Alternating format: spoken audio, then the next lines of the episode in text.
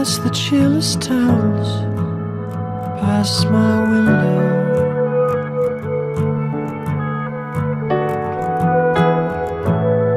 I can see a washed out moon through the fog. Hermanos, muy buenas tardes. Y los invito a que dejamos nuestra Biblia abierta aquí en Eclesiastés, en Eclesiastés 3. Ya eso se instituyó. ¿eh? Eh, Eclesiastés 3, desde el 16. Luego vamos a ver, eh, como vimos recién, algunos textos más del capítulo 4 y también del 5. Así que les pido que estemos atentos a lo que nos va a mostrar aquí este texto. Sin embargo, y le pido ya a Arturo que esté listo con, la, con una música que les quiero mostrar y que parte al tiro, parte de una, así que hay que estar atento. Déjalo listo porque ya parte con la, con la, parte con la, con la música y la letra. Mientras tanto, yo introduzco y quisiera contarles, si es posible, por favor. Esas dos personas que están allí son dos personas reales eh, que protagonizaron una triste noticia por allá por el año 63. En el mes de febrero de 1963 en la ciudad de Baltimore, en Estados Unidos, ese joven que está ahí, la foto más grande, William Singer, un joven de 24 años, rico, de una familia muy pudiente, importante de Maryland, dueños de plantaciones de tabaco, llegó borracho a un hotel de Baltimore. Después de una fiesta social donde muchas de las familias más importantes se habían reunido supuestamente en beneficio de alguna causa o algo así, él llegó borracho con su esposa y con un bastón con el que él andaba trayendo en la mano, eh, él comenzó a golpear a una camarera, una mujer negra de 51 años, que está allí al lado, ella se llamaba Harry Carroll, y la golpeó simplemente porque ella se demoró en prepararle el trago que él le pidió cuando se sentó a la barra. Él pidió probablemente lo que ya era el octavo, noveno, décimo whisky de la noche, no lo sabemos. Y cuando él se sienta allí y ella se demora porque le dice, estaba atendiendo otro cliente, le dice, estoy preparando el trago para este otro caballero y lo atiendo a usted de inmediato. Y él entonces, además de decirle improperio, con su bastón la golpeó. Ella le sirvió el trago que él pidió. A muy mal traer caminó hasta la cocina. Ella en la cocina le dijo a sus compañeros que trabajaban con ella que se sentía muy mal y esa noche murió como resultado de los golpes. Ella tenía 51 años y más de 10 hijos. Ella estaba haciendo algunas horas extra de un trabajo para poder sustentar su casa. Y Bob Dylan leyó esta noticia en el diario y entonces en un momento de esto, es que Dylan entre el 62 y el 60, no, y el, en realidad toda su vida, pero especialmente entre los 60, en el año 60, digamos, él hacía muchas canciones, muchas, muchas, muchas canciones. Y él hizo esta canción que relata esta historia. Y la historia en sí es triste, como se pueden dar cuenta, una historia lamentable, esto es una historia real. Y él cuenta la historia, obviamente se da algunas licencias poéticas, ella tenía creo que 11 o 13 hijos y dice que tenía 10 hijos, cosas así, pequeños detalles, pero en realidad para que quepan en la canción, pero la historia que él cuenta es totalmente cierta. Y aunque esta historia nos puede a nosotros producir una profunda tristeza, la verdadera tristeza y la razón por la cual llorar, Dylan la expone en su canción ya hacia el final. Así que yo les voy a invitar a que prestemos atención a la letra de esta canción, que escuchemos. La canción se llama algo así como La desoladora muerte de Harry Carroll del año 64 y que prestemos atención a la letra y veamos un poco la historia y esta invitación que Dylan nos hace de por qué realmente hay que llorar en esta historia. William Zenzinger mató a la pobre Harry Carroll con un bastón que giró alrededor de su dedo con anillo de diamante, en un hotel de Baltimore donde se reunía la sociedad y llamaron a los policías quienes le quitaron su arma mientras lo llevaban bajo custodia a la comisaría y notificaron a William Singer por homicidio en primer grado. Oh, pero tú que filosofas sobre la desgracia y criticas todos los miedos, quítate el pañuelo de tu rostro, pues aún no es momento para tus lágrimas. William Singer quien con 24 años de edad es dueño de una plantación de tabaco de más de 240 hectáreas y tiene padres ricos y pudientes que le proveen y protegen con relaciones cercanas, con las altas autoridades políticas de Maryland, reaccionó frente a su acto encogiéndose de hombros y diciendo garabatos de manera despreciativa, gruñendo con su lengua, y en cosa de minutos salió caminando de la comisaría bajo fianza. Oh, pero tú que filosofas sobre la desgracia y criticas todos los miedos, quítate el pañuelo de tu rostro, pues aún no es momento para tus lágrimas. Harry Carroll era una empleada de la cocina, tenía 51 años y había dado a luz a 10 hijos. Ella llevaba la losa y sacaba la basura, y jamás se sentó siquiera una vez a la cabecera de la mesa, y ni siquiera hablaba con las personas de la mesa. Ella solo limpiaba la comida de la mesa y vaciaba los ceniceros en un piso distinto a ese. Fue asesinada por un golpe, yació muerta por un bastón, que viajó por el aire y bajó por el salón, destinado y determinado a destruir todo lo gentil, y ella nunca le hizo nada a William Singer. Oh, pero tú que filosofas sobre la desgracia y criticas todos los miedos, quítate el pañuelo de tu rostro, pues aún no es momento para tus lágrimas. En el honorable tribunal, el juez golpea su martillo para mostrar que todos somos iguales y que la corte está a su altura, y que no se pueden mover ni manipular los hilos de los libros, y que incluso los nobles son tratados apropiadamente una vez que la policía los ha perseguido y atrapado, y que la escalera de la ley no tiene límites hacia arriba ni hacia abajo. Miró fijamente a la persona que mató sin razón alguna, simplemente porque se sintió inesperadamente así. Y el juez habló desde su túnica de forma profunda y distinguida, y le entregó a William Singer para su punición y arrepentimiento una sentencia de seis meses. Oh, pero tú que filosofas sobre la desgracia y criticas todos los miedos, entierra bien el pañuelo en tu rostro, pues ahora sí es el momento para tus lágrimas.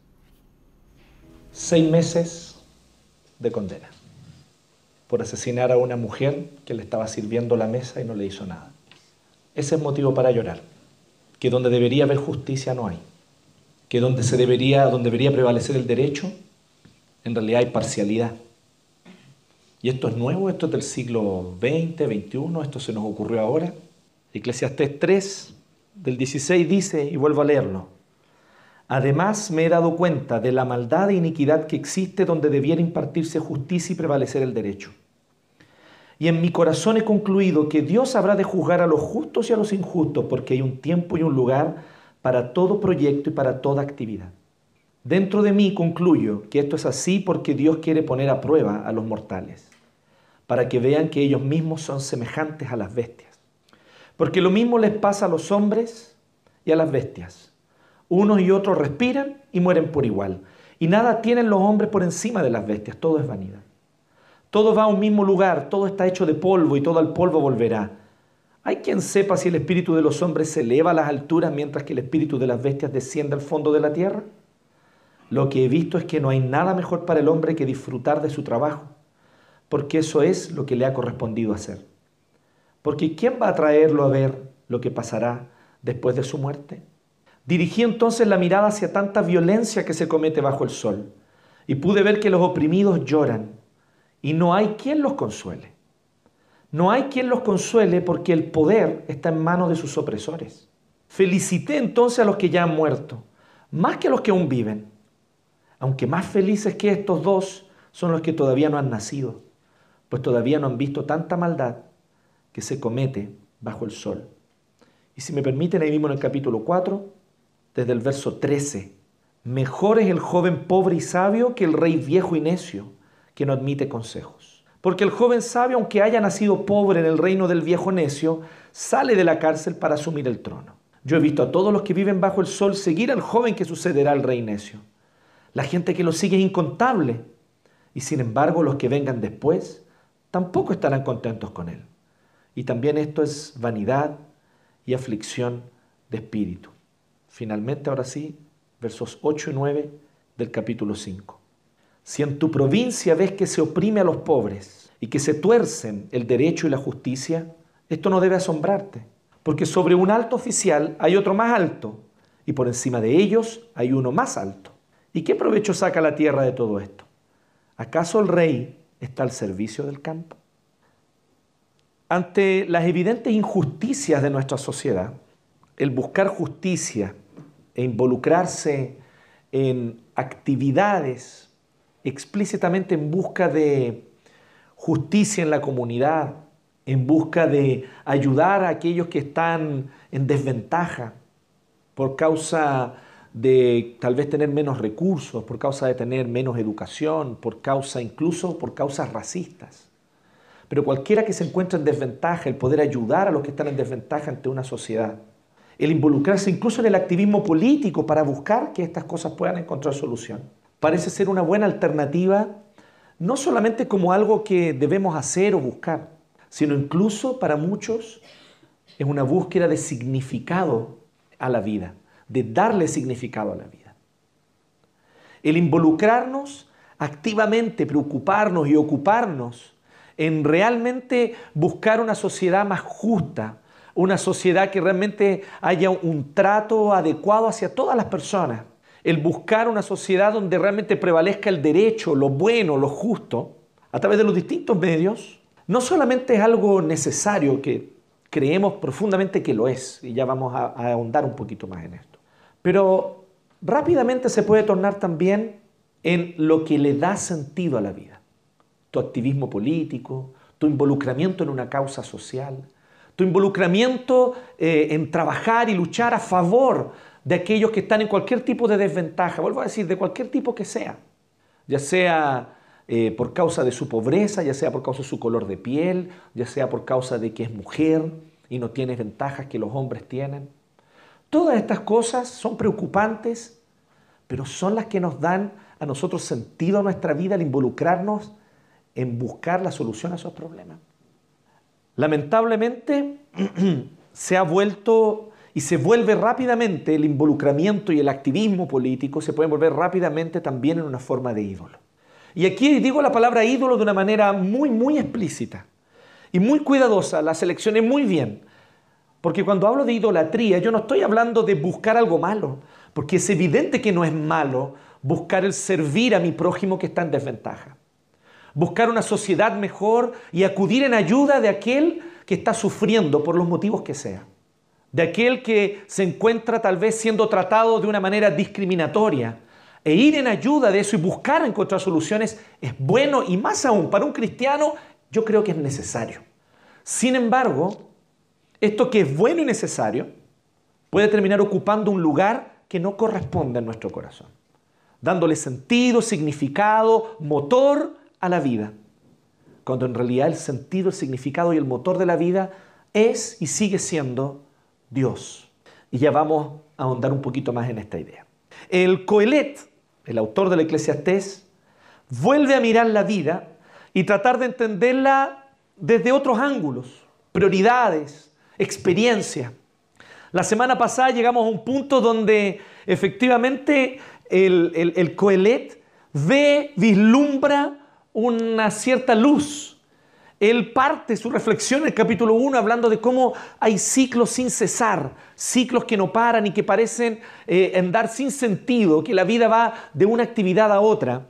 Y él ve que todo es vanidad, pero de repente él también llega a la conclusión, y esto es lo que nosotros vimos la semana pasada en el capítulo 3, del verso 1 al 15, él llega a la conclusión que por detrás de estos ciclos está la soberanía de Dios, que tiene un tiempo para todo y que soberanamente Dios ha instituido un tiempo para cada cosa y que nos corresponde a nosotros, por lo tanto, valorar cada tiempo según lo que Dios nos ha entregado y saber vivirlo conforme al momento que el Señor nos da.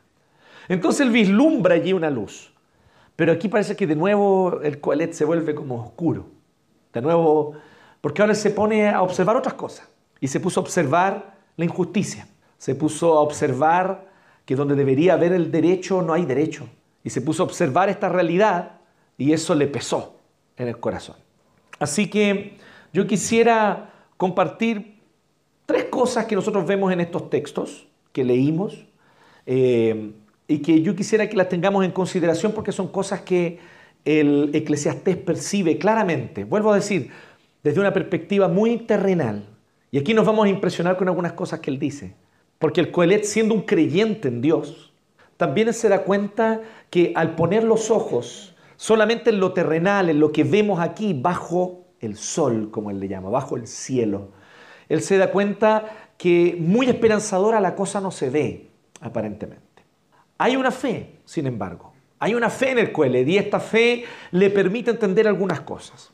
Así que vamos a lo primero. Como le dije, tres cositas que quiero que yo quisiera que hoy nosotros podamos prestar atención en estos textos. La primera de ellas es que el Coelet se da cuenta observando la realidad de cómo nos comportamos unos con otros en sociedad, en comunidad. Él se da cuenta que existen injusticias y existe la justicia. Vuelvo a decir, existen injusticias, pero en medio de todas estas injusticias existe también la justicia. Él no niega la existencia de la justicia. Y ya vamos a ver por qué. Primero, él se da cuenta que se cometen injusticias todos los días. Y nosotros también nos podemos dar cuenta de eso, ¿no? Las podemos ver sin un gran esfuerzo, digamos. Tal cual como ese titular de diario que le mostré al inicio, uno también puede hoy mirar el diario y vamos a ver en su titular injusticias. Vamos a ver cómo el diario eh, nos muestra algunas noticias y nos habla al respecto de las situaciones que estamos viviendo como comunidad, como sociedad, y ciertamente hay no poca injusticia. Y esto es para descorazonar a cualquiera. ¿No les gusta esa palabra? Descorazonar. Qué hermosa palabra del castellano. Porque literalmente así como uno se siente, como si te arrancaran el corazón. Uno se siente descorazonado, se siente descolocado, sin saber qué hacer, sin saber cómo reaccionar frente a la realidad de la injusticia. Eso que ya te ha pasado a ti, que nos ha pasado, ciertamente le pasa al Coelet, le pasa al Eclesiastés. Y entonces él dice en el 16, me he dado cuenta de la maldad e iniquidad que existe, aquí es donde está lo terrible, donde debiera impartirse justicia, donde debiera prevalecer el derecho. Porque, sin justificar en nada, pero es evidente que en uno o en otro aspecto nosotros nos vamos a encontrar con personas que actúan de forma totalmente parcial, de forma violenta, especialmente si es una persona que está bajo la influencia del alcohol, como es el caso de William Zensinger en este caso. Nada justifica lo que ocurre, yo no estoy diciendo eso, pero esas cosas ocurren. Pero uno esperaría del tribunal una sentencia acorde a lo ocurrido. Entonces cuando al fin el caso llega a los tribunales, con toda la severidad del mundo, el juez decreta seis meses. Entonces, de esto está hablando el Coelet. Vuelvo a decir, esto no es nuevo, esto no es de ayer, esto no es del siglo XX, esto es algo... ¿Me siguen? Y él dice algunos detalles más ahí, con los cuales yo, yo, después les recomiendo que presten atención eh, a la canción y, y, hagan una pequeña investigación, hoy día Google nos permite eso, sobre cómo era la situación racial en los 60 en Estados Unidos. ¿sí? Y nosotros, caramba, que admiramos ese país, ¿no? Sin decir que es un país malo, porque no es eso, no, vamos a caer en algo tan burdo como eso. Hay muchas cosas loables e imitables en el desarrollo y en la vida de los Estados Unidos. Pero hay cosas que son simplemente vergonzosas para su historia y en las cuales Latinoamérica está muy adelante de los norteamericanos. Y una de ellas es la facilidad con la que nosotros no vemos problema a la miscigenación, al que entre distintas razas y etnias nos, seamos, formemos una comunidad, formemos familia y no tengamos problemas. Y esto es el resultado que nosotros tenemos aquí, que es hermoso, es hermoso, ¿cierto? Y más diversidad aún, y no es eso que nosotros Chile estamos un poquito atrás con respecto al resto de América Latina con respecto a esto. Pero ya nuestros hijos y nietos va a ser otra cosa. Muchos de ustedes van a tener hijos y nietos de piel negra. ¿Se habían puesto a pensar en eso? ¿No les parece hermoso eso? De ascendencia afro. ¿Sí? Pero para el norteamericano todavía esto es un tema en muchos lugares de Estados Unidos. Culturalmente tienen un problema de un retraso muy serio con respecto al asunto racial. Y en eso no son para nada dignos de imitar. Más bien ellos deberían imitarnos a nosotros y aprender un poquito, si tuvieran la humildad.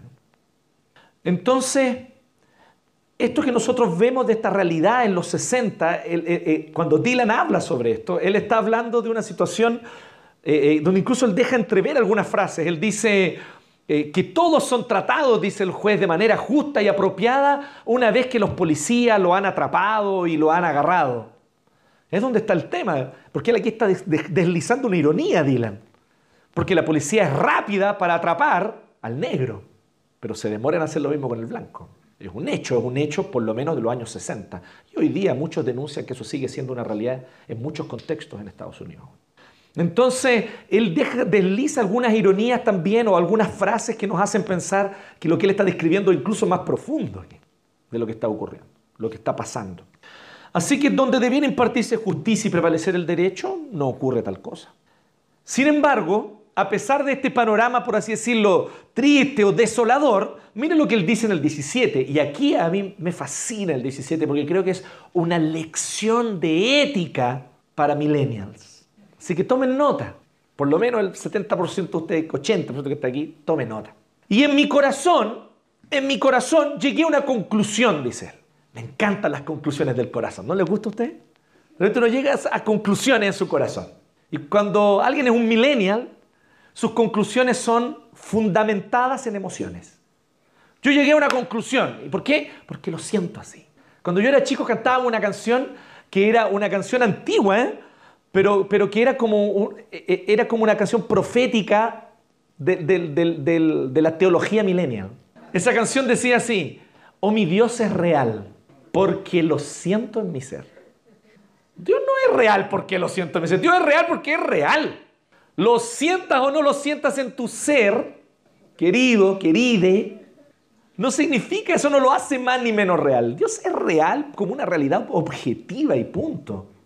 Lo sientas o no lo sientas. Pero nosotros, y en general las generaciones actuales, estamos muy influenciados por la idea de llegar a conclusiones porque me siento eh, predispuesto a esa conclusión.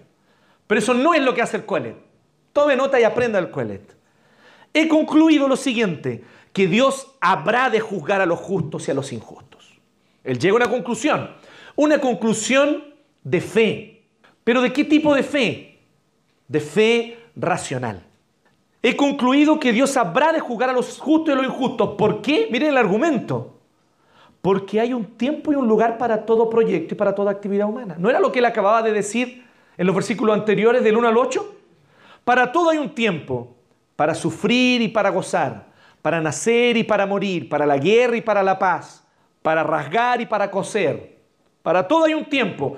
Pues bien, mi conclusión, por fe y por la razón, es que tiene que haber también un tiempo para la justicia. Así que llego a esta conclusión. Vuelvo a decir, no es una conclusión como la que en una cultura millennial se llegaría. Una conclusión generalmente fundamentada en cómo me siento y en lo que puedo percibir por los sentidos solamente. Él trasciende los sentidos y va más allá del cómo se siente, porque ciertamente se siente descorazonado ante la injusticia. Y aquí yo quiero que tomen nota también de este asunto. No estoy diciendo, no estoy diciendo que las emociones sean malas, negativas o que haya que ignorarlas. Las emociones son muy importantes, Dios nos creó con ellas, son parte de nuestro ser Muchas de nuestras emociones nos avisan y son un aviso de cosas que están ocurriendo y son como una alarma para que nosotros prestemos atención. Las emociones son importantes y son parte fundamental de nuestro ser. Lo que me preocupa es que nosotros usemos las emociones para concluir qué es verdadero y qué es falso. Y ahí es donde le embarramos. Porque las emociones no fueron creadas por Dios para eso. ¿Sí? Y aquí es donde hace bien, ¿no? Hace bien de repente mirar atrás y echarle una mirada a los clásicos. ¿Sí? Echarle una leída a un Tomás de Aquino por ahí. Echarle una leída a un San Agustín. Se los recomiendo. San Agustín era como un, era, del siglo IV. Y el Señor lo convirtió y lo sacó de eso. Lean Confesiones. Y ustedes van a ver. Ahí nomás se las dejo. Confesiones de San Agustín. Un libro que les voy a encontrar en cualquier lado. Hay una feria de libro usado y lo venden a Lucas. ¿Sí? Adquiéralo. Léalo. Piense. Y no solo sienta. Y aquí es donde nosotros vemos que esta fe racional del Coelet le permite llegar a una conclusión. Tiene que haber justicia. Dios va a impartir justicia, porque Dios que es soberano sobre todos los acontecimientos, tiene un tiempo para todo, también tiene un tiempo para la justicia. Esta es mi conclusión. ¿Porque lo siento? No, ciertamente no. Porque lo veo con facilidad, no, ciertamente lo que veo con facilidad es mucha injusticia que pareciera muchas veces no tener solución. Sin embargo, por fe y en base a un entendimiento racional desde mi fe, concluyo, hay un tiempo para la justicia, porque hay un tiempo para todo en este mundo. Así que esto es lo que de alguna manera nos muestra el Coelet. Esto me recuerda un poco, obviamente que aquí como un dato, como un dato, hubo un importante filósofo que hace cierto tiempo siempre lo recordamos con, con cariño, se llamaba Immanuel Kant. E Immanuel Kant tiene una característica muy interesante, porque Immanuel Kant, él no era un creyente, él no comparte nuestra fe, él no es alguien que comparta la fe nuestra. Su fe no es la fe cristiana y el Dios en el cual creía no es el Dios de la Biblia. Él creía en un Dios deísta, con D de dedo. Y el Dios deísta es un Dios que simplemente elabora el universo, lo diseña, también en algunos contextos le llaman el gran arquitecto, y este Dios que diseña el universo y le da forma, como quien construye un reloj, le da cuerda y lo deja funcionando. Ese no es el Dios de la Biblia. Es otro Dios, es una deidad falsa, un, un ídolo. Sin embargo, lo interesante es que Kant, siendo deísta, él, sin embargo, siendo deísta, llega a una conclusión interesante con respecto a este tema. También racional. Mire, por eso, qué útil es la razón. Qué bueno es usarla a veces. Y, nosotros vemos que Kant llega a un asunto muy interesante. Él dice, para mí es evidente que este es un universo moral, que nosotros habitamos un universo moral, o sea, un universo donde existe lo bueno y lo malo y donde aquello que es bueno debo perseguirlo y buscar hacerlo y lo que es malo debo evitarlo. Eso es evidente porque si no fuera así, nosotros no tendríamos este comportamiento que tenemos porque todo ser humano se guía por parámetros de bueno y malo para su vida. Eso es así, es parte de nuestra naturaleza, nacemos así, venimos al mundo. Es más, ¿cuáles son las primeras frases que uno aprende cuando niño? Cuando niño aprendemos, voy a exagerar un poquito, ¿eh? mamá, mamá siempre es la primera palabra. En un día como hoy hay que recordarla, ¿no? Mamá la primera palabra, ¿cierto? Papá, pipí, caca. Y a continuación, eso no es justo. Es la primera frase que aprendemos, pero esto no es justo, ¿cierto? Hay un concepto arraigado con el cual nacemos de que hay justicia, de que debe haber justicia, de que existe lo bueno y lo malo, un universo moral. Pues bien, Kant dice lo siguiente, para que este universo sea realmente un universo racionalmente moral, tiene que haber el justo juicio, el justo castigo para cada acto malo. Y muchas veces sí hay personas que reciben el justo juicio, el justo castigo, incluso hablan por ahí del karma, ¿no? O del, karma instantáneo, instant karma. ¿Han visto esos videos de instant karma? Busquen en YouTube, van a buscar instant karma. Les va a aparecer una canción de Lennon, que es buenísima, pero se saltan la canción de Lennon y va a aparecer un montón de videitos que es como gente, por ejemplo, qué sé yo, un tipo que viene y echa al gato de una patada. Y el gato sale arrancando y le bota un macetero en la cabeza. Ah, instant karma, ¿sí? Karma instantáneo. El tiro pagó su... Entonces, Kant dice, sí, hay muchas veces en las que eh, eh, este universo moral parece mostrarnos un, castigo inmediato a, los actos injustos o malos, ¿cierto? Pero existen muchas cosas malas e injustas que la gente hace y que parece que no paga nunca. Y se mueren sin pagar. ¿Sí o no? Pero yo sigo argumentando y sigo viendo y sigo evidenciando que el universo en el que vivo es un universo moral. Entonces, ¿cómo es posible esto? Él dice, solo es posible por una razón, dice Kant. Y ahí Kant entonces llega a una, a una idea y dice lo siguiente, tiene que haber un juez que después de esta vida haga a las personas pagar. Y este juez tiene que ser omnisciente para conocer todo lo que todas las personas hicieron y tiene que ser omnipotente para darle el pago justo y preciso al acto de maldad que cada uno cometió. Por lo tanto, dice él, Dios tiene que existir. ¿Me siguen? Es un argumento pésimo para cristianos. Nosotros no creemos en Dios por eso. Pero para un deísta no está nada mal, ¿cierto? Para un deísta no está mal. Es decir, concluir tiene que haber este Dios, tiene que haber este juez universal. Entonces, obviamente el Coelet no, es un deísta, el Coelet no llega, no llega al punto de Kant, pero Coelet, en su, por así decirlo, exploración del mundo y de la vida, bajo el cielo, bajo el sol, en esta exploración del mundo y de la vida, el Coelet dice, tiene que haber justicia, porque si hay un tiempo para todo, debe haber un tiempo para la justicia también. Así que la evidencia esta cosa, existen las injusticias, existen, las vemos todos los días. Eso es evidente, ¿no? Negar la injusticia es como, no sé, ¿cierto? Es ser ciego, ¿cierto? Existen las injusticias. Pero existe la justicia, también concluye él, como una conclusión por fe racional. ¿sí? Ahora hay una segunda cosa, la cual se da cuenta nuestro amigo Coelet. Ya vimos la primera, existen injusticias y existe la justicia. La segunda es esta, somos polvo como los animales. Esto es, es un tema esto, ¿Por qué el Coelet entra en este asunto? ¿Por qué el Coelet entra a este argumento? ¿Por qué el Coelet habla de este asunto? ¿Qué tiene que ver con la injusticia?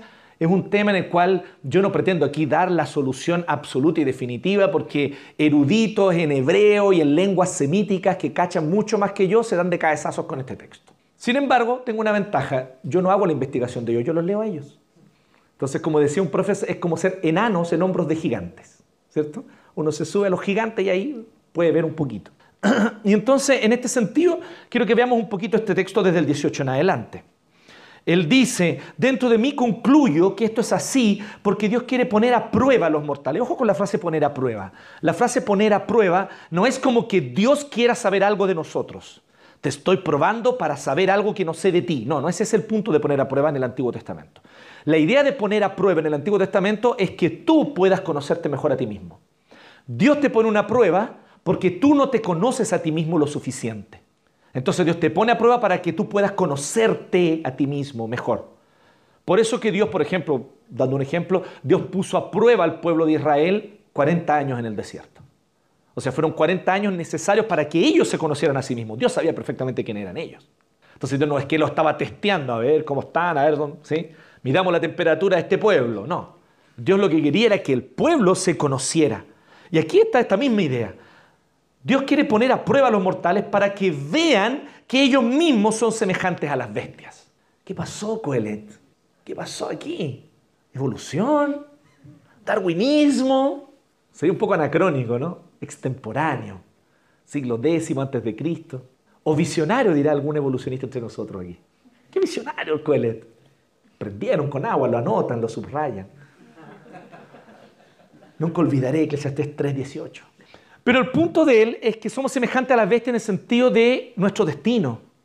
Y en el sentido, vuelvo de nuevo a decirlo, bajo el cielo, bajo el sol, la realidad que puedo mirar, observar, percibir y experimentar. La realidad que por la experiencia de nuestros sentidos podemos percibir es esta, que animales y hombres y mujeres morimos.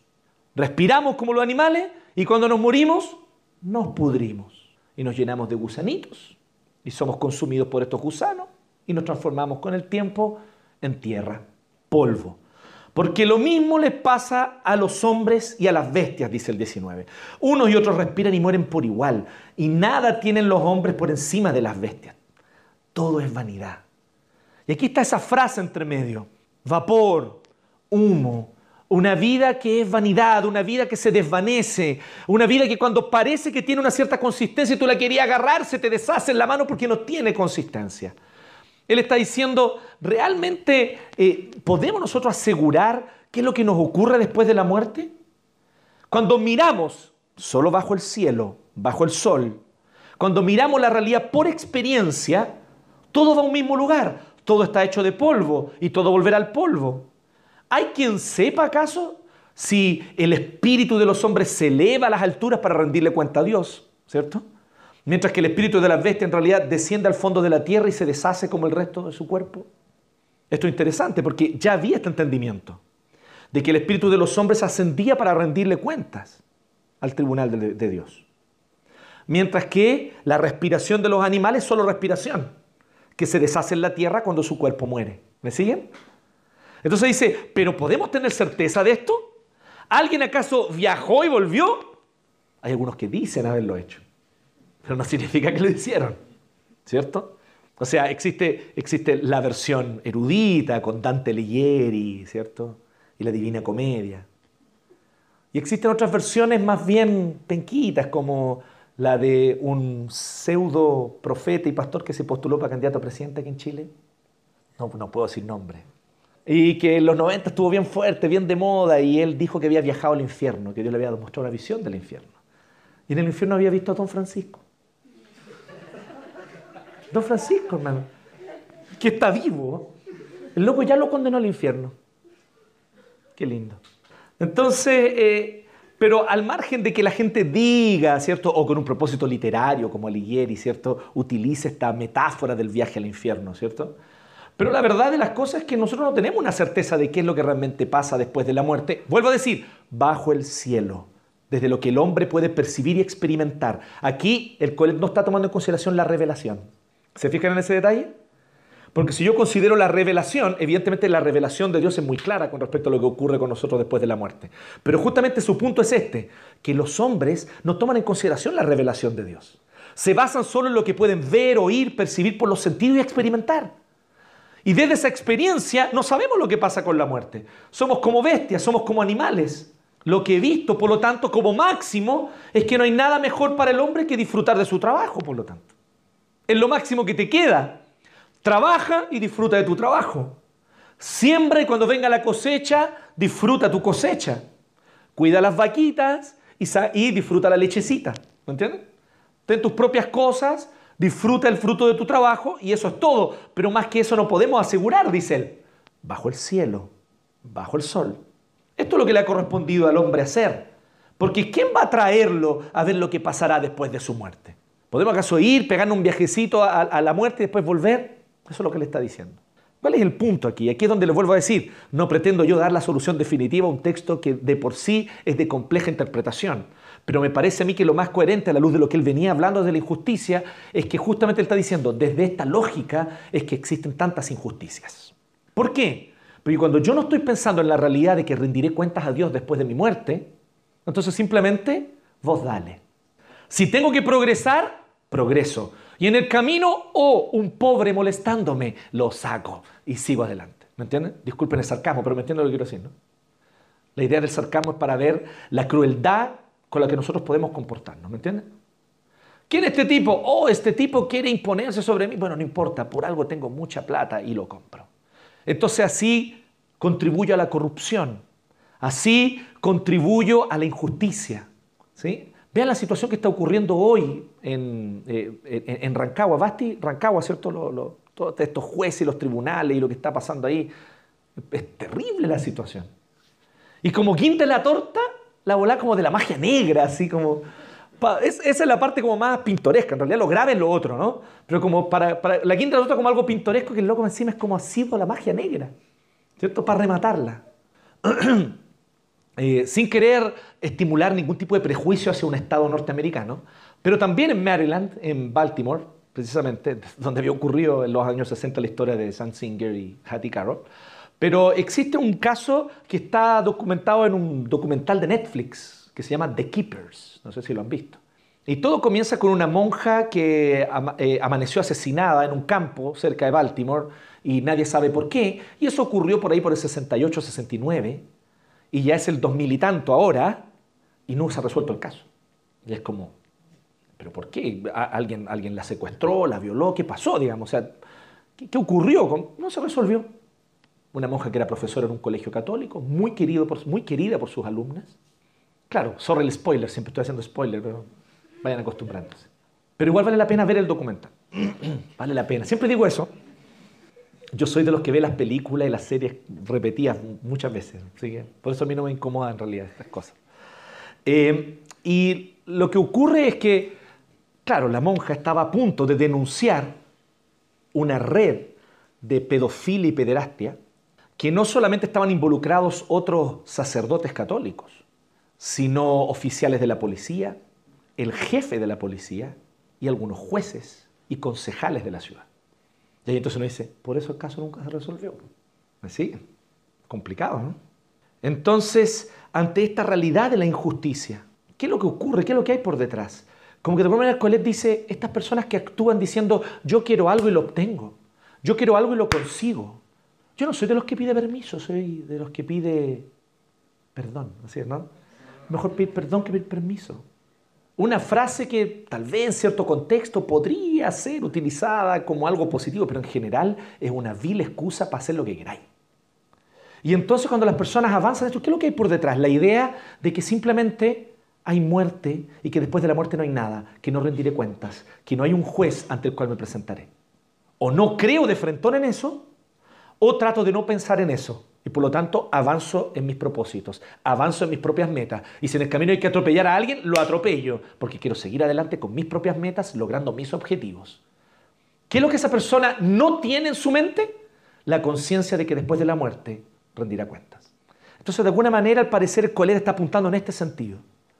que Dios prueba nuestros corazones para que nos demos cuenta que así es como nosotros nos comportamos, como verdaderas bestias, como animales unos con otros. Porque la lógica de la selva es esa, ¿no? El más fuerte gana, el más fuerte vence, el más rápido caza su presa, el otro no merece vivir. Y para animales está bien esta lógica. No son seres con espíritu que rendirán cuentas ante Dios. Pero ¿qué pasa con nosotros que fuimos creados a imagen y semejanza de Dios? ¿Es esta la imagen que tenemos de Dios? Ciertamente no. Entonces, hacia allá apunta nuestro amigo Eclesiastés. Pero él continúa y él dice en el verso 1 del capítulo 4, ahí mismo, seguidito, dirigí entonces la mirada hacia tanta violencia que se comete bajo el sol. Y pude ver que los oprimidos lloran y no hay quien los consuele y no hay quien los consuele porque el poder está en manos de sus opresores. Aquí está el caso de la monja de Baltimore, por ejemplo.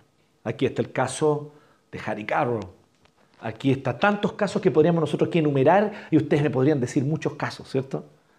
Y me podrían decir, yo sé que el Vini me podría hablar de muchos casos, yo sé que me podría hablar el Basti, yo sé que me podría hablar el Cubillo y contarme, contarme casos que nos sentiríamos totalmente abrumados. Fue lo que le pasó al Coelet, ¿se fijan? Se metió a los tribunales de justicia y fue a mirar qué pasaba. Salió deprimido. Porque él dijo, se había un lugar donde debía haber justicia aquí. Y no está ocurriendo. Porque el poder está en manos de sus opresores. El poder está en manos de sus opresores. Compleja situación, ¿cierto? Más complejo aún cuando a nosotros se nos ha educado y enseñado en una cultura evangélica pobre de pensamiento y cosmovisión bíblica. Se nos ha enseñado a valorar este tipo de asuntos desde una perspectiva total y absolutamente dualista. Los cristianos no se involucran en política. Los cristianos no, se meten en política porque un cristiano no tiene, no tiene nada que ver la fe cristiana con la política. Es como, ¿what? ¿Perdón?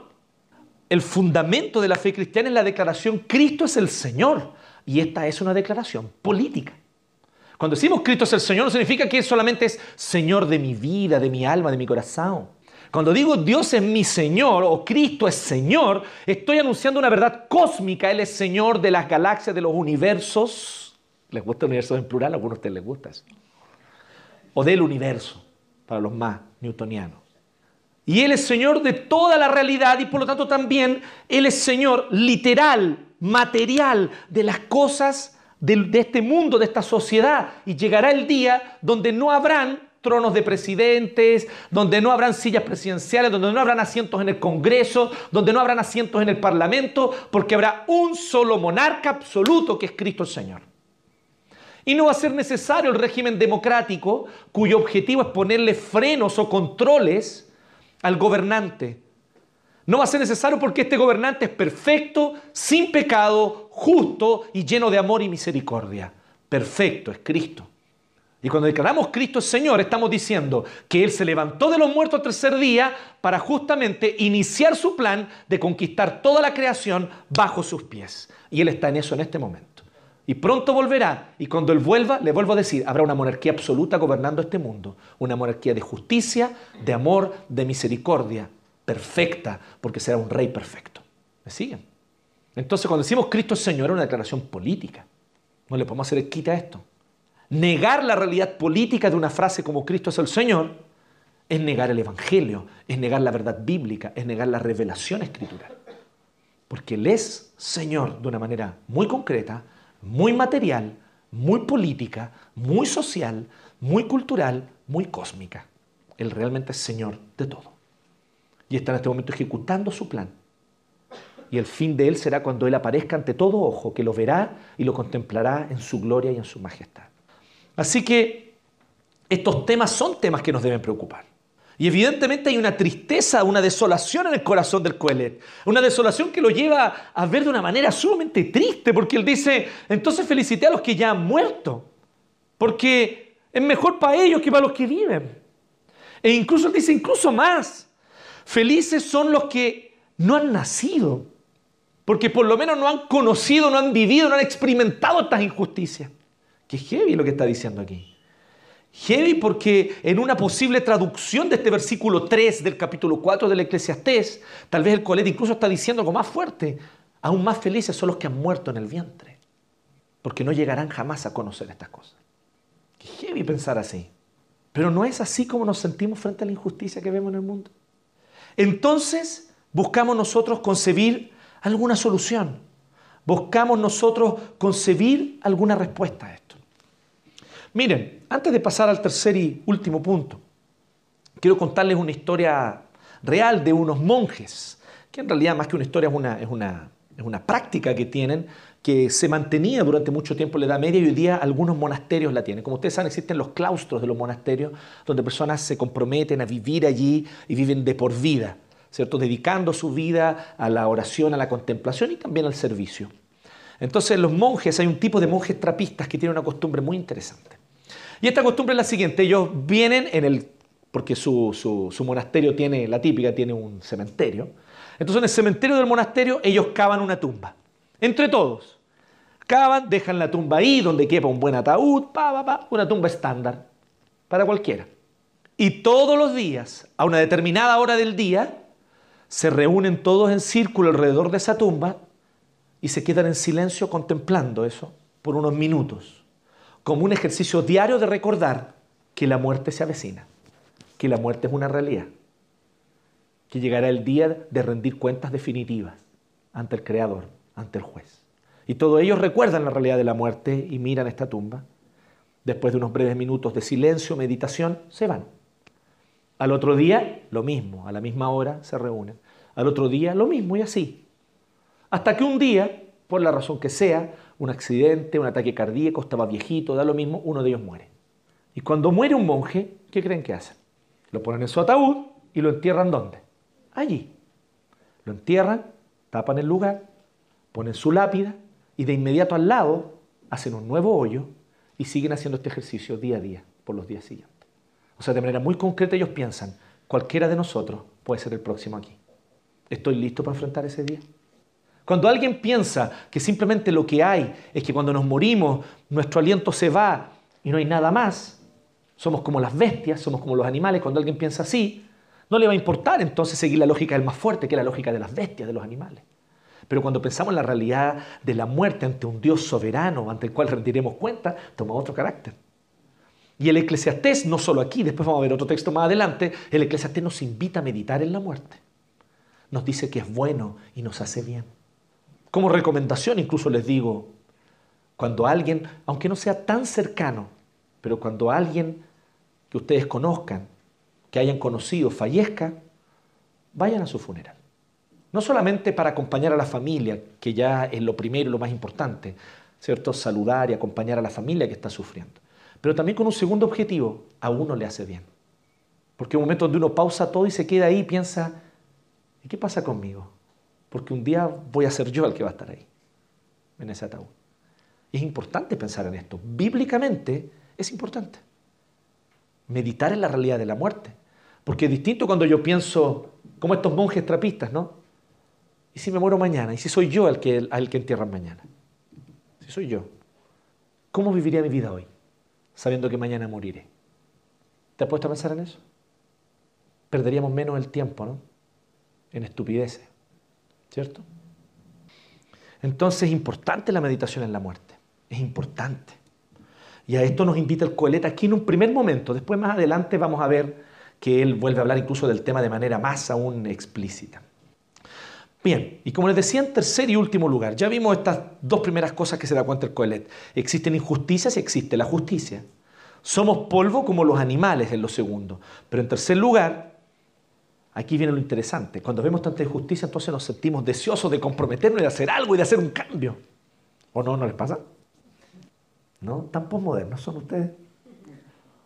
Yo puedo hacer una diferencia, la estoy haciendo aunque sea en mi metro cuadrado, aunque sea en mi entorno, pero estoy haciendo una diferencia.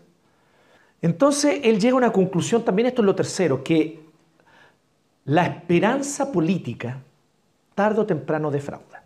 Y esta es la tercera cosa a la que se da cuenta.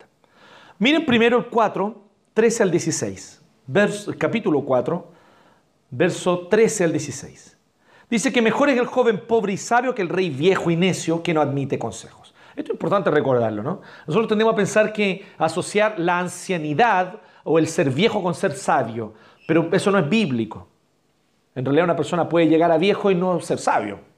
El, el sabio es alguien que admite consejos, sea joven o viejo. El necio es quien no admite consejos, sea joven o sea viejo. Mejor el joven pobre y sabio que el rey viejo y necio que no admite consejos. Porque el joven sabio, aunque haya nacido pobre en el reino del viejo necio, sale de la cárcel para asumir el trono. Piensen en esto, aquí le está idealizando una situación. Imagínense que hay un joven sabio que más encima, por los motivos que sea, es una molestia para este rey necio. Así que lo manda a la cárcel porque este tipo me está molestando y puede hasta incluso ser causa de una insurrección, no quiero eso, así que el rey lo mete preso. Pero ¿qué ocurre? Por cualquier cosa del destino, este joven sale de la cárcel para asumir el trono. Interesante, ¿cierto? Y entonces cuando sale para asumir el trono, esta persona sabia dice, yo he visto a todos los que viven bajo el sol seguir al joven que sucederá al rey necio.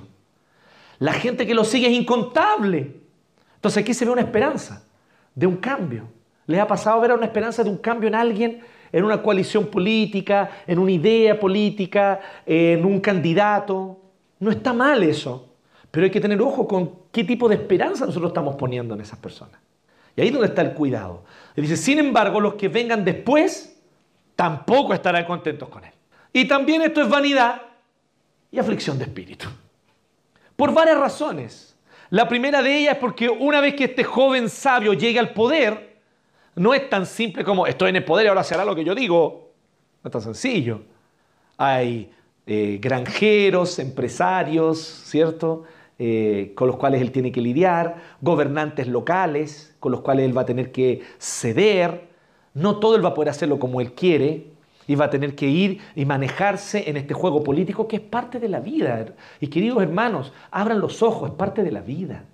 Es así la política. Pero también en segundo lugar, por la razón sencilla y simple de que es un pecador. Por muy buen candidato que sea, muy buenas ideas que tenga, es pecador. E igual su pecado va a aflorar en esta o en otra cosa. Entonces es necio pensar que un gobernante será perfecto. No solo es necio, es idólatra. Porque solo Cristo es el gobernante perfecto. Entonces cuando alguien dice así, es que nadie es perfecto, así que no voto por nadie, yo lo encuentro un poco falto de realismo. Porque mira, si no vas a votar, otros van a decidir por ti. Y de repente, por último, esa persona que sin ser perfecta, que en algún momento va a fallar, que en esta o en otra cosa tal vez nos decepciona, pero en general tal vez tiene las ideas que yo pienso que son importantes para nuestro país, para nuestra nación, es alguien por quien yo pueda votar. Cuando leí este texto, Eclesiastés 4 del 13 al 16, me di cuenta de una cosita, o por lo menos lo relacioné, no sé si ustedes lo ven, pero ¿se acuerdan? Esto es para los más, para los más viejitos, sorry aquí, pero, o para los más informados también, los jóvenes informados también. Me acordé de Nelson Mandela. ¿Se acuerdan de Nelson Mandela? Salió de la cárcel para ser presidente. ¿Sí? Él estaba preso, injustamente preso, y estuvo por años preso, por décadas, más de 20 años creo, por ahí. Y cuando, y, cuando lo presentan como candidato, él todavía está preso. Y sale electo. Y cuando sale electo, él sale de la cárcel para ser el presidente de Sudáfrica. ¿Sí? Buenísimo, muy interesante. ¿Sí? Muy interesante. Hay una película que, muestra esto muy bien. Eh, Morgan Freeman creo que hace de, Nelson Mandela. ¿No? ¿Es Morgan Freeman, sí? ¿Cómo se llama, Mati? Eh, eh, Invictus, Invictus, qué gran película. Ahí ustedes pueden conocer un poquito quién es Nelson Mandela. Y entonces es interesante porque me acordé de eso. Pero también ocurre, Nelson Mandela podrá ser un tipo muy brillante, que sin duda que lo era, podrá ser un tipo muy sabio, que tenía mucha sabiduría, fue un tipo que luchó por la unión de su país que estaba dividido, dividido racialmente, fue un tipo que luchó por la reconciliación de un país que por décadas, por siglos en realidad, vivía una separación y una, y una desconfianza entre el blanco europeo y el negro africano. Y, él trabajó por la reconciliación. Es muy potente esto, el ejemplo de Mandela. Pero era pecador, pecador. Entonces a mí me llama la atención cuando la gente dice así, tú dices, este candidato es súper bueno y te hacen ver los defectos. Es como, es obvio que tiene defectos, por eso no debería votar en él. Yo estoy votando en él por sus ideas y por su proyecto. Pero también es evidente que una vez en el poder hay que hacer concesiones y muchas veces la misma gente que tal vez lo seguía, eh, después ya no es tanta la, felicidad, ¿cierto? Entonces, ¿qué es lo que es interesante aquí? Primero, el realismo del Coelet. Es un realismo que a los cristianos actuales nos falta. Todavía veo a los cristianos teniendo esperanzas mesiánicas en coaliciones políticas. de todo tipo. ¿ah? Hubo un tiempo donde eh, había una tendencia fuerte en el evangelicalismo y, entre cristianos eh, hacia cierto tipo de ideología. Hoy día parece ser otro tipo de ideología. Pero una esperanza mesiánica, casi como que si voto por esta persona para presidente, el país será otro, será transformado, será la parucía, ¿cierto? Entonces, y, es maravilloso y vamos todos a gozarnos y saltaremos como becerros de la manada, ¿cierto? Entonces, este entendimiento ingenuo, el cual nos corrige, nos dice, mira, incluso el joven sabio, cuando llegue al poder, ya la gente lo va a querer en algún momento sacar porque no va a querer tener al mismo, no va a querer tener la misma persona. Entonces es interesante notar esto. Pero además, él apunta a otra cosa también interesante. Y aquí está en el 5, 8 al 9, o 8 y 9 del capítulo 5. Si en tu provincia ves que se oprime a los pobres, vuelve de nuevo el tema de la opresión y de la injusticia, y que se tuercen el derecho y la justicia, miren el consejo del Coelet. Esto no debe asombrarte. Realismo, pies en la tierra. Esto no debe asombrarte. ¿Por qué? Y él da un argumento sencillo, pero potente. Porque sobre un alto oficial hay otro más alto. Y por encima de ellos, uno más alto. ¿Cómo se llama eso en el lenguaje moderno? Burocracia. ¿Les suena? Yo quiero hacer justicia porque no me dieron la licencia que me debieron haber dado. Junto los bonos, junto las recetas, junto todo, lo guardo en una carpeta y me voy a hacer una fila de tres horas al compín. ¿Conocen eso? Básicamente el compín es un lugar para exigir justicia, ¿o no? Es uno de los tantos medios para exigir justicia el compín. Entonces piensen en eso, ¿eh? Piensen que es el parámetro de justicia, digamos, ¿no?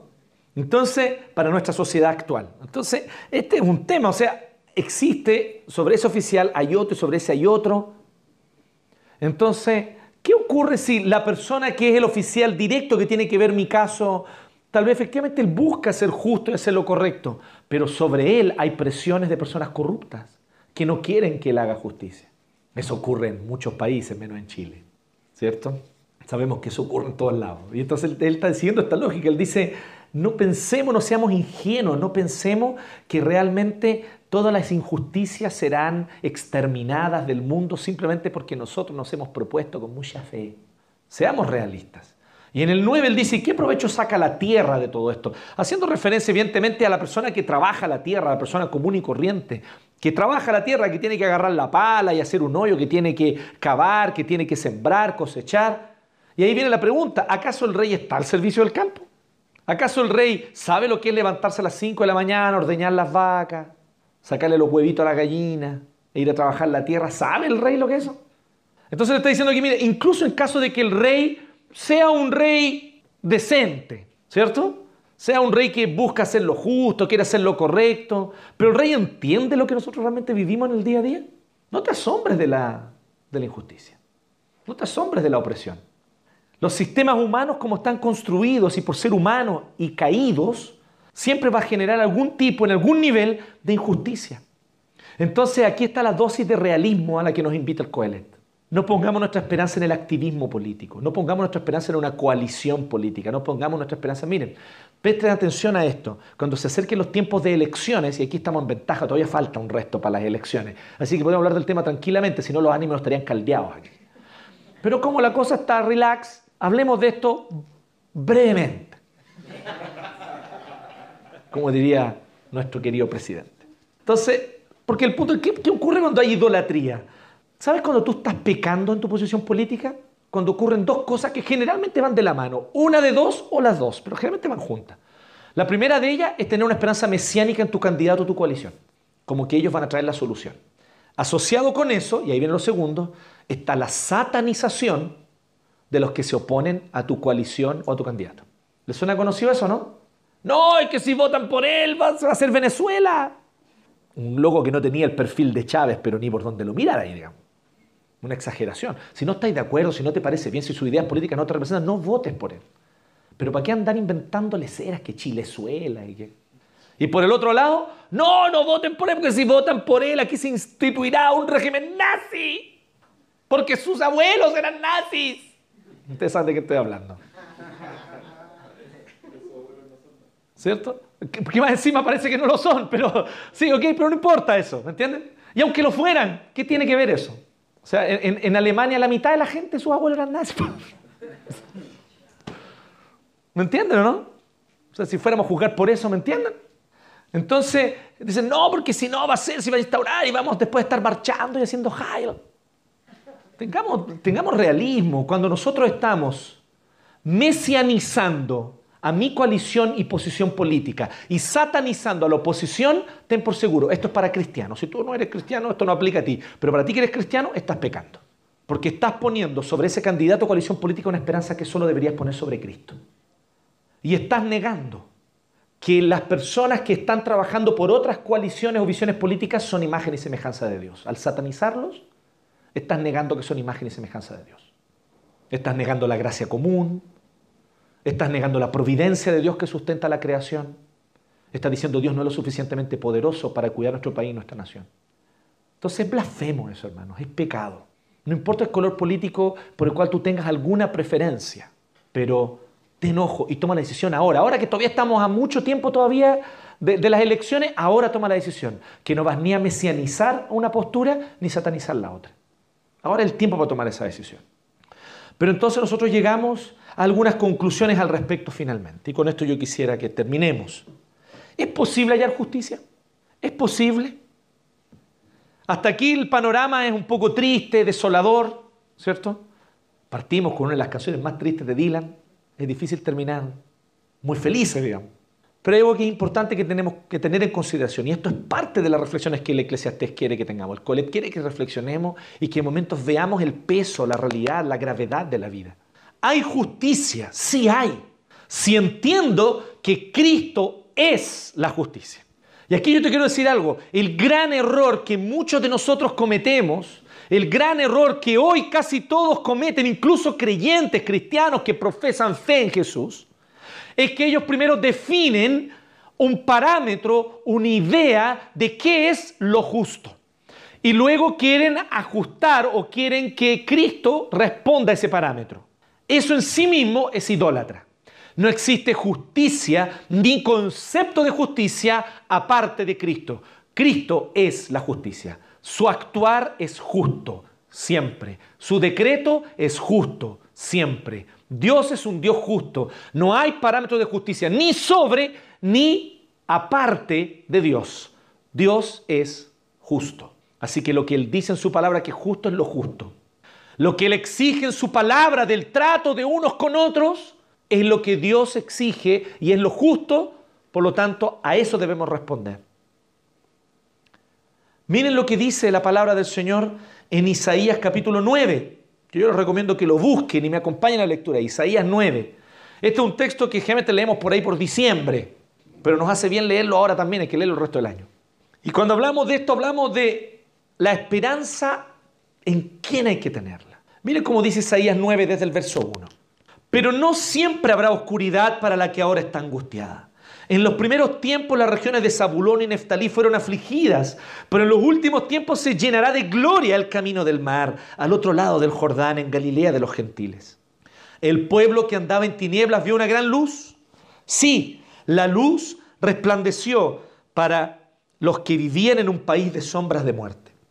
Tú aumentaste el regocijo y acrecentaste la alegría. En tu presencia se alegrarán, como se alegran durante la cosecha, como se regocijan cuando se reparten el botín. Tú quebraste el yugo y la vara que pesaban sobre sus hombros y el cetro que los oprimía, como en el día de Madián. Quemado será todo calzado que lleva el guerrero en el fragor de la batalla. Pasto para el fuego será todo manto revolcado en sangre, porque un niño nos es nacido un hijo nos ha sido concedido. Sobre sus hombros llevará el principado y su nombre será consejero admirable, Dios fuerte, Padre eterno y príncipe de paz. La extensión de su imperio y la paz en él no tendrán límite. Reinará sobre el trono de David y sobre su reino y lo afirmará y confirmará en la justicia y el derecho, desde ahora y para siempre. Esto lo hará el celo del Señor de los ejércitos. Tenemos una necesidad humana, Tenemos una necesidad que Dios imprimió desde el jardín del Edén cuando nuestros padres comieron el fruto. Y eso está impreso a fuego en nuestro corazón. La necesidad de un Salvador, la necesidad de un Redentor, la necesidad de un Mesías que gobierne sobre nuestras comunidades y traiga justicia. Lo necesitamos y lo anhelamos. Pues bien, esa necesidad que hay en nosotros, solo uno la puede llenar. Cristo. No la coalición X, no la coalición política Y no el candidato tal, ni el, ni el espectro de tal lado, ni el espectro del otro lado. El único que ha de suplir, que ha de llenar, que ha de cumplir plenamente toda expectativa de justicia es Cristo. Así que querido hermano, querido hermana, querido amigo, no desistas, sigue anhelando justicia. No dejes que el desánimo consuma tu corazón, porque sí hay justicia, porque hay un Dios soberano que gobierna todo, porque Cristo se levantó de los muertos y Él está sentado a la derecha de Dios Padre y está ejecutando su plan en la historia. Y paso a paso, Él avanza cada vez más la justicia y el derecho. Paso a paso, Él va promoviendo su reino y extendiéndolo para que haya más paz en todos lados. Y pronto vendrá el día donde Él aparecerá y todo ojo le verá y Él gobernará con justicia absoluta y plena. Así que está bien, anhela justicia, no te canses de anhelarlo. No te vuelvas un maldito posmoderno que ya no espera nada de la vida ni de la justicia y que lo único que hace es ver series todo el día comiendo cabritas. Levántate y trabaja por la justicia. Levántate y trabaja por una comunidad mejor. Levántate y trabaja por una ciudad donde unos y otros tengamos un trato con el prójimo basado en el amor. Haz lo que haya que hacer por el desvalido, por el necesitado, lo que está a tu mano hacer. Lo que tú eres capaz de hacer, hazlo. Usa tu profesión, usa tu oficio para el servicio de otros. Que tu único objetivo no sea solo el lucro y el beneficio personal monetario, que también lo hagas para servir a aquellos que no tienen cómo, que no tienen cómo tal vez pagar los servicios de alguien como tú. Ofréceselos tú, si eso está en tu corazón, si hay condiciones para hacerlo, hazlo. Está bien eso. No te canses de eso, pero no olvides que tú no eres el Mesías. Y no olvides que ninguna coalición política, ni candidato, ni ninguno de los espectros ideológicos que hoy están en el mundo es ni de cerca el Mesías. El único verdadero y genuino Mesías es Cristo el Señor. Y Él viene pronto. Entonces, ¿vale la pena luchar y trabajar por la justicia? Por supuesto, por supuesto que vale la pena. Yo les pido y les recuerdo lo siguiente, y les quiero hacer esta consulta. Cristianos que están hoy aquí presentes, creyentes, ¿tú pecas? ¿Pecas o no pecas? ¿Cuándo será el día que dejes de pecar totalmente? ¿Habrá, un día o no que dejaremos de pecar? ¿Cuándo va a ser ese día? Cuando Cristo vuelva, así es. Y va a ser, y se va a terminar el pecado en nuestra vida. Por lo tanto, eso es razón, ya que yo todavía peco y solamente dejaré de pecar cuando Cristo vuelva, entonces dejo de luchar contra el pecado en mi día a día. Lucho contra mi pecado día a día, ¿cierto? Bueno, lo mismo aplica para la sociedad y la comunidad. Mucha gente dice ese argumento evangélico penca, no sé si lo han escuchado. No, solo habrá justicia cuando Cristo vuelva. Así que no trabaje por la justicia ahora. Haga eso, mi hijo. Porque solo Cristo traerá la justicia. Solo Cristo hará prevalecer el derecho y las cosas justas. Así que no, no, no, se, no se involucren en esas cosas, eso no es de cristianos. Qué argumento falso, falaz, antibíblico. Porque así como es verdad que solo seré sin pecado cuando Cristo vuelva, sin embargo lucho día a día hoy contra el pecado, también es verdad que es mi deber ante Dios servir al prójimo, servir al necesitado, trabajar por una comunidad más justa, trabajar por una comunidad menos discriminatoria, trabajar por una comunidad más inclusiva. Es mi deber hacerlo hoy, aun cuando yo sé que la plenitud de justicia solo será cuando Cristo vuelva. Pero no tengo por qué abandonar mi deber hoy de hacer lo que es justo. ¿Y saben por qué se le llama justicia? Porque es justo. A algunos les gusta solamente hablar del involucramiento social de los cristianos en términos de caridad. Decir que el cristiano debe involucrarse, sí, está bien, pero por caridad solamente por caridad, no por justicia. Yo creo que eso no es cierto, es falso eso. Es por justicia, ¿saben por qué? Porque Dios lo exige. Y si Dios lo exige, es justo, se acabó. Dios exige que no esclavicemos a otro con deudas. Eso está en la Biblia, está en la ley. Léanlo, lean el Antiguo Testamento. Dios lo exige. Entonces es justo luchar por una sociedad y por leyes que realmente no tengan estos intereses abusivos que te mantienen endeudado por años. Es justo. ¿Me siguen? Y solo como un ejemplo, podemos multiplicar más ejemplos. Es justo. Entonces vale la pena luchar, por supuesto, pero siempre con estos dos preceptos, sin idolatrías. Solo Cristo es el justo, la justicia absoluta es Él. No puedo yo tener un concepto de qué es justo aparte de Cristo y tratar de que Cristo se ajuste a eso. No, Cristo es el parámetro de justicia. Él es. Él, su palabra. Y en segundo lugar, en amor y humildad. Muchas veces, y esto me preocupa en cristianos y no cristianos, pero me preocupa mucho más en cristianos, obviamente. Muchas veces por detrás del activismo social, por detrás del activismo político hay mucha autojusticia. Me pasa, de hecho. Me pasa a mí con facilidad. Oye, nadie está haciendo lo que yo estoy haciendo. Nadie se involucra como yo me involucro. Nadie sirve como yo sirvo. Y empiezo a juzgar al hermano. Empiezo a condenar al otro que no hace las cosas como yo las hago. Nosotros los que estamos en esta causa somos los justos. Y quienes no están con nosotros son satanizados. ¿Qué es lo que genera eso? Más enemistad, odio contra otros. Y además genera autocomplacencia. Y por lo tanto ceguera hacia mis propias injusticias. Hay personas que piensan que porque están en una causa que es justa, se les puede perdonar todo lo demás. ¿Me encachabas? no, porque si yo estoy en una causa que es justa, está bien. Pero eso no niega que si yo estoy cometiendo injusticia en otra área, en otro aspecto, tengo que corregirme. Pero hay personas que piensan literalmente eso. Es que mi causa es justa, así que todo se justifica. Agarrar la mono, y quemar, se justifica. ¿Y por qué se justifica? Porque mi causa es justa, se justifica. No, eso es necedad, eso es ceguera, autocomplacencia, falta de realismo. El Señor nos invita a con humildad involucrarnos en esta misión. Con humildad. Para no generar más enemistad, no generar más odio, no generar más autocomplacencia, no generar más ceguera hacia nuestras propias injusticias. ¿Cómo se construye una sociedad justa? Jesucristo lo dice en las bienaventuranzas. Bienaventurados los hacedores de paz. Bienaventurados los pacificadores. Esos son los que construyen una sociedad más justa. Solo hay una manera de trabajar por la justicia, por lo tanto. Amando, adorando y reconociendo a Cristo como el único Rey justo.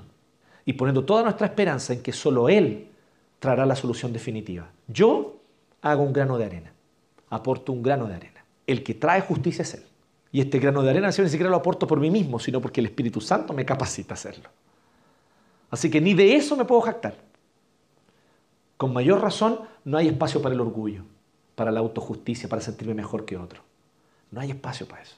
Porque lo que me motiva es el amor a un Dios que simplemente me amó y me salvó cuando yo no tenía ninguna esperanza. Como fruto de eso, yo quiero llevar esperanza y amor también a otros. Y punto. Por lo tanto, hermanos, tengamos y prestemos debida atención a esto e involucrémonos en lo que haya que involucrarse para que nuestra sociedad sea más justa y tenga un trato más digno cada uno con su prójimo también. Oremos. Te agradecemos, Padre, porque tú nos das tu